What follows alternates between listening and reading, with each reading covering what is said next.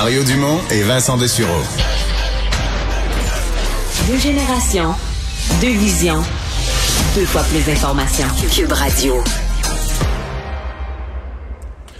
Alors Vincent, dans les nouvelles aujourd'hui, il y a le pont Ambassador là, pour les gens familiers. C'est un pont peut-être un des plus importants entre le, Canada et les États-Unis, un des postes frontières les plus importants. C'est le pont entre Windsor et Détroit essentiellement. Là. Ouais, un lien économique vital entre le Canada et les États-Unis où passe une quantité incroyable, je sais plus du chiffre de camions par jour, euh, qui est toujours bloqué. Ça fait deux jours euh, maintenant qu'il est la cible de, de manifestants anti-mesures sanitaires et ça se poursuit encore une fois aujourd'hui. C'était possible de circuler.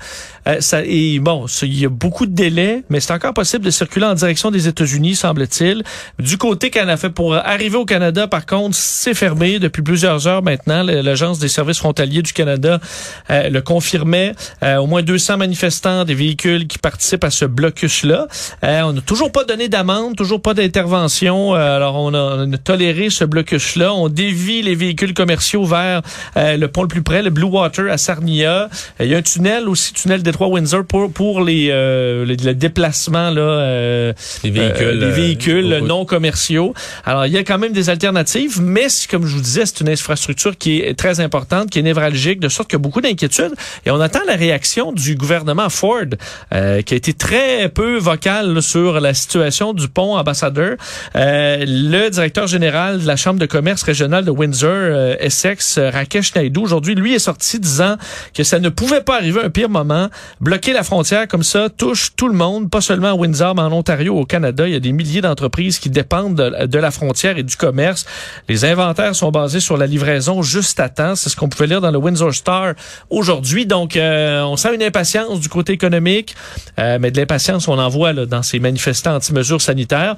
Et toujours peu, on voit en Ontario, là, autant à Ottawa que sur le pont ambassadeur, peu d'interventions policières. Alors, euh, je sais pas si on se sent débordé, mais on, on, tolère pour l'instant euh, ce blocus. Ouais. C'est ça s'ajoute au problème de Justin Trudeau, là, d'un pays, l'espèce de sentiment d'un pays en désordre. Là quand la capitale est paralysée, là, le principal lien routier euh, vers les États-Unis est, bloqué aussi. Et c'est sûr que dans les articles, pour me promener un peu sur euh, les, les, médias internationaux, c'est sûr que les articles pour l'instant sur la situation au Canada, on a l'impression d'un pays où c'est la crise. Là. Euh, on montrait que Justin Trudeau avait quitté la ville lors des premières manifestations à Ottawa. Je voyais, donc on voit les articles des fois qui se veulent un peu à sensation. On a l'impression que ça va vraiment vraiment mal au Canada. Donc c'est peut-être pas l'image que Justin Trudeau veut projeter à l'international. Je pense pas. Mario Dumont et Vincent Dessureau, inséparables comme les aiguilles d'une montre. Cube Radio. Alors avec nous, le chef du Bloc québécois, Yves-François Blanchette. Bonjour. Bien le bonjour. Euh, on a beaucoup de sujets à aborder. On va commencer par celui euh, sur lequel vous avez euh, convoqué la presse aujourd'hui. le Bloc qui dépose un, projet de loi pour quoi protéger le pouvoir du Québec, le poids du Québec? Ben, en fait, oui, quel que soit le point de vue dont on comprend ou qu'on adopte pour envisager l'enjeu du poids du Québec dans les institutions fédérales, plus clairement, le nombre de sièges au total de la Chambre des communes versus le nombre de sièges québécois, hein, le DGE avait fait une évaluation, une recommandation qui faisait en sorte qu'il y avait cinq sièges d'ajouter, trois en Alberta, un en Ontario, un en Colombie-Britannique et un d'enlever au Québec avec un calcul qui est essentiellement un calcul de démographie, qui s'appliquerait pas à certaines provinces qui ont des protections de leur poids ou de leur nombre de sièges minimum. Évidemment, l'automne dernier, ça avait provoqué une certaine levée de bouclier, des gens qui disaient on veut pas que le poids du Québec diminue. Moi, je disais il faut même rétablir le poids du Québec. S'il y a quatre nouveaux sièges, mais il faut qu'il y en ait un pour le Québec, ne serait-ce que pour maintenir un peu son poids. Puis on avait promis à l'époque qu'on allait revenir avec une proposition, une formule, une idée qui allait faire en sorte que durablement le poids ou l'influence du Québec pour protéger les intérêts du Québec, pour mettre de l'avant les intérêts du Québec, allait être assuré.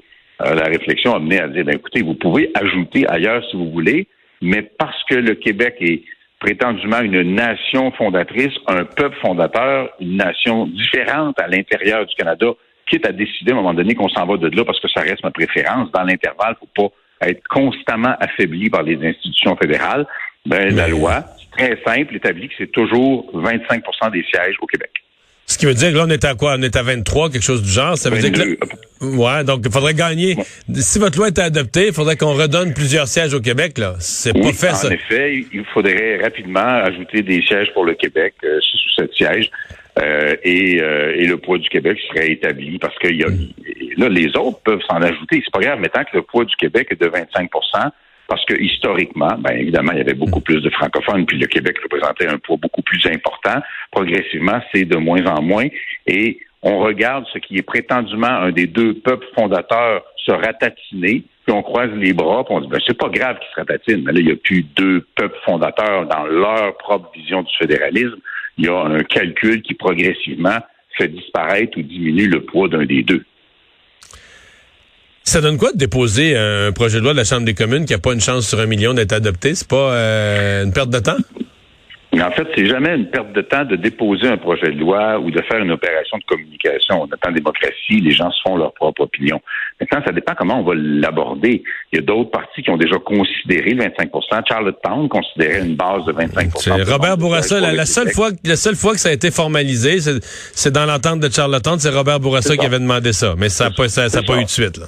Non, mais ça prouve qu'il y a un fondement historique en arrière de ça. C'est pas quelque chose qui arrive. Puis moi, je le dis sincèrement, je suis indépendantiste, personne ne va oser douter de ça. Mais mettons qu'on est indépendantiste, notre job, c'est de protéger les intérêts du Québec qui sont constamment affaiblis pour pas qu'on atteigne un point de non-retour où la capacité pourrait être mise en doute, alors que tout le monde reconnaît la capacité du Québec à le faire. Mais si j'étais fédéraliste du Brin, c'est toujours bien quelque chose à donner aux Québécois pour leur donner l'impression que oui, ils ont une place raisonnable à l'intérieur de la Fédération canadienne. Ça sert tous les intérêts possibles. Ça ne fait qu'assurer qu'il n'y a pas une perte, un recul, un affaiblissement du Québec pour les années qui restent. Puis ça se peut, ça se peut, c'est pas ma préférence, que lorsqu'il y aura de nouveau une consultation sur l'indépendance, les gens disent non. Moi, ma job, c'est de faire en sorte que les gens disent oui. On n'a pas le droit, si on est sincère dans un processus législatif, de présumer de la réponse que les gens nous donneront. Qu'est-ce que vous avez pensé de la sortie euh, du député libéral Joël Lightbone qui critique son critique son propre parti, son propre gouvernement pour euh, la gestion de la pandémie? Ce qui m'étonne d'abord, c'est comment ça se fait que c'est comme si ça sort gros. Il il a dû avoir des discussions avec du monde à l'intérieur. Il n'a pas dû être écouté parce que sa sortie, c'était pas banal. Moi, je retiens d'abord que le gouvernement a la responsabilité de son propre message. Manifestement, à travers la population canadienne, ça passe pas très bien. En dessous de ma fenêtre, là, je regarde les camions, manifestement, eux autres, le message du gouvernement, ils l'ont pas avalé. Et même à l'intérieur du caucus libéral, il y a au moins un député, et lui, il dit qu'il y en a d'autres, il y a au moins un député qui est profondément en désaccord avec le gouvernement. Donc, sur le message, il y a un problème. Là où je trouve ça intéressant, c'est quand le même député dit que la position du fédéral est intenable en matière de transfert en santé, alors que se développe de plus en plus l'idée que si le système de santé avait été euh, financé par le fédéral en vertu des engagements du fédéral même, il aurait été beaucoup plus robuste, il aurait beaucoup mieux résisté euh, à la pandémie. Et il y a peut-être des situations qu'on vit maintenant auxquelles on n'aurait pas été confronté. Euh, est-ce que est-ce que le même genre de débat a lieu dans votre caucus? Parce que bon, le bloc a supporté de façon générale l'approche sanitaire du gouvernement jusqu'à maintenant. Est-ce qu'il y a aussi des gens dans votre caucus qui euh, parce que euh, dans les, les, les, camionneurs les manifestants à Ottawa, on me dit en moitié qui sont québécois. Il y en avait quelques milliers à l'Assemblée nationale. Est-ce qu'il y a des bloquistes qui sont mal à l'aise avec votre support aux mesures sanitaires? Sais pas comment on définit bloquiste. À l'intérieur du caucus, il n'y a aucun problème. D'abord, on a soutenu les mesures sanitaires implantées et appliquées au Québec parce qu'elles relèvent de la santé publique et du gouvernement du Québec, puis de l'Assemblée nationale du Québec, le fédéral. Puis d'ailleurs, ce qui a mis le feu à tout ça, c'était la mesure aux frontières, mais c'est une mesure bilatérale, euh, conjointement avec les Américains pour l'obligation de la preuve vaccinale à la frontière. C'est l'achat de l'achat de, tests rapides, c'est sur quoi on va collaborer. Il y a des éléments qui ont été faits de façon correcte, il y a de l'aide financière qui a été accordée. Donc oui, on a été un collaborateur correct. Mais, sur, les camionneurs, là, sur les camionneurs, mais, nous, nous là, nous au caucus, il n'y a aucun problème, il n'y a aucune discussion à l'intérieur du caucus là-dessus, zéro. Sur les camionneurs, il y en a qui trouvent que c'est exagéré. On a beau être d'accord avec euh, disons, des, politiques sanitaires qui respectent la santé publique, mais de là demander à un camionneur tout seul dans son camion que là ça prend son passeport pour passer à la frontière alors qu'il n'est pas dans des lieux publics, etc. Est-ce que ça c'est exagéré? Moi, je ne crois pas que ce soit exagéré dans la mesure où ce qu'il faut, c'est inciter les gens à se faire vacciner. Pourquoi? La meilleure arme. Peut-être que c'est pas parfait. Je suis pas un pas un inconditionnel de rien, mais la meilleure arme qu'on a contre la pandémie, c'est que la vaccination elle soit la plus généralisée possible. Ça passe bien davantage par de l'éducation, mais il y a des endroits où tu mets des contraintes. À frontière, tu peux mettre des contraintes. Puis les associations de camionneurs, les vrais porte-parole des camionneurs sont en faveur des mesures de vaccination. Donc ce mot-là, pour moi, c'est pas vraiment problématique.